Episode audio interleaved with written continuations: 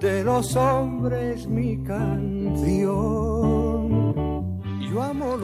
Anoche el cantautor catalán Joan Manuel Serrat se despidió del público mexicano tras su actuación en la Lóndiga de Granaditas, como parte de la edición número 50 del Festival Internacional Cervantino allá en Guanajuato.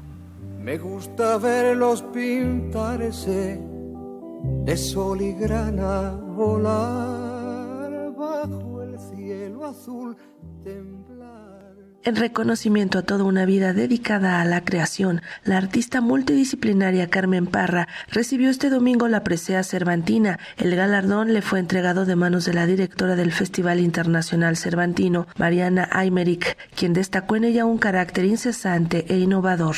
A veces lo diverso existe dentro de uno mismo. Lo multifacético puede ser tanto un aprendizaje como algo innato, o puede ser ambas cosas al mismo tiempo. Carmen Parra es un vivo ejemplo de ello esta artista multidisciplinaria ha expandido sus horizontes de una manera admirable y con su trayectoria nos demuestra que la inspiración puede encontrarse en cualquier parte y que también es posible volar hacia otros lados en busca de ella. Carmen Parra es una artista incesante, innovadora, quien busca reivindicar su quehacer artístico con cada paso que da por el mundo.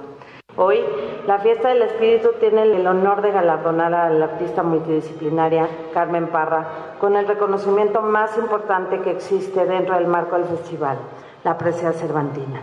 Muchas felicidades, Carmen. Por su parte, Carmen Parra agradeció la distinción entregada en el foyer del Teatro Juárez de Guanajuato, donde habló acerca del compromiso como lo más difícil de mantener a lo largo de su carrera. Lo más difícil es el compromiso. Entonces, si tú tienes compromiso real con lo que haces, pues siempre es difícil porque siempre hay muchas trampas en la vida. Como decía mi amigo y fundador de la Universidad de México, don Justo Sierra, la educación es la base para convivir y para entender este mundo, además que nos tocó tan complicado y de con tantos cambios.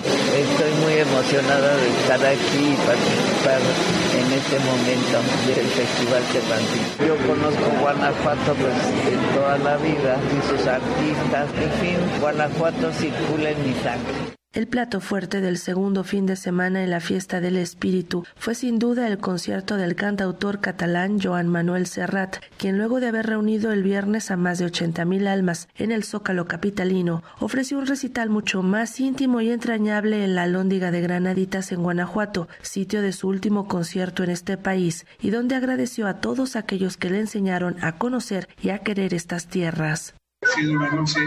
Hermosa, muy hermosa, la han hecho muy bella ustedes, con fervor y con alegría y muchísimas gracias por mucho. Pero todo lo que empieza tiene que acabar, es inevitable. Esto es por riguroso consejo médico y por también la naturaleza se ocupa también de estas cosas. Gracias. Debo solamente en fecha tan señalada dar un recuerdo y mi gratitud a todos los mexicanas y mexicanos que desde la cercanía o desde la distancia me ayudaron a, entender, a descubrir y a querer esta tierra. Por más de dos horas, el intérprete hizo un repaso por todo su repertorio, con canciones como Mediterráneo, Penélope, Hoy puede ser un gran día, Las nanas de la cebolla y Cantares, todas coreadas al unísono por el público que también le pedía a gritos algunas complacencias, pero sobre todo que no abandonara los escenarios.